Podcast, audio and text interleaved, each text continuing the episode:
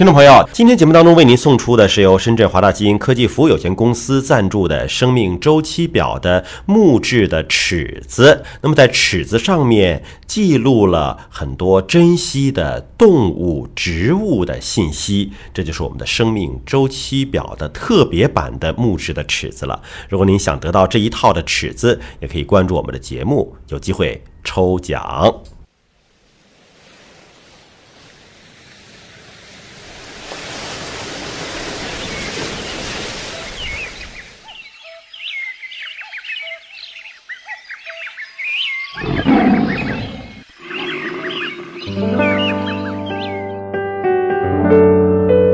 生命密码，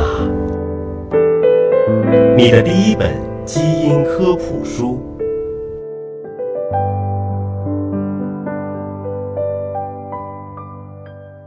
欢迎您关注今天的生命密码，我是向飞，为您请到的是华大基因的 CEO 尹烨老师。尹老师好，向飞同学好。一杯牛奶很可能让一个民族的身高啊都集体的变高了，就是日本是一个典型的一个状态哈。但是有一些人就喝牛奶真就是不适应，对牛奶一喝了之后拉肚子。对，这个为什么有些人喝就没事儿，有些人喝就拉肚子呢？其实东亚人绝大部分都会有或多或少的乳糖不耐受的现象。这里不是说你喝一杯牛奶啊，喝一斤牛奶，可能很多人都吸收不了了。嗯，这种情况下呢，它会快速的通过我们的这个肠壁，就造成了这种泻肚。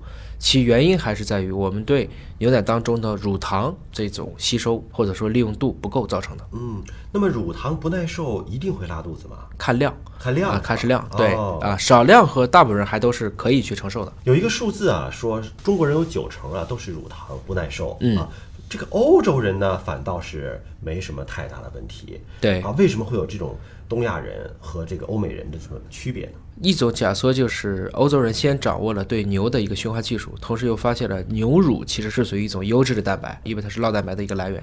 那么这个过程中呢，因为某一种突变，使得部分欧洲人获得了这种可以利用牛乳当中的蛋白和糖类的能力，所以这部分人群他的后代就更加的比东亚人适合入糖。还有一个问题啊，你看这是人种不一样，可能大家生活环境不一样，还有很多小朋友哈，哪怕很小的时候，你看他每天没有别的主食，只有奶喝，对吧？如果妈妈奶不够的话，要喝奶粉、喝牛奶。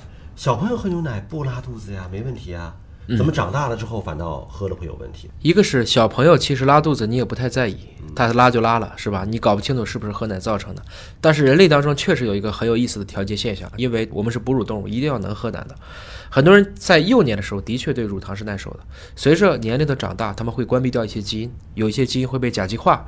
到了成年之后，就丧失了这种幼年那么强大的对这种乳制品耐受的能力。一种假说就是，这就可以避免成人和孩子抢奶喝，嗯，让他的后代有更多的机会生存下来。就在牛奶产量不足的情况之下，哪怕是人奶也是一样的。啊，就是让孩子们先吃饱了，对的嗯对吧？因为大人还有更多其他的食物来源。对啊那现在我们补充牛奶其实是很好的补钙的方式，补充优质蛋白的方式啊。怎么样能够科学的喝牛奶啊，又不会导致身体不舒服，又能够把营养补充进来？有一种奶叫舒化奶，实际上就是帮助你先把它的乳糖变成半乳糖。那么这种情况下，大部分人其实都可以去适应了，都可以去吸收。那么除此之外呢，也可以去喝酸奶。喝酸奶是一个行之有效的办法，但是要知道，酸奶和牛奶其实本身来讲，它的营养成分是不一样的。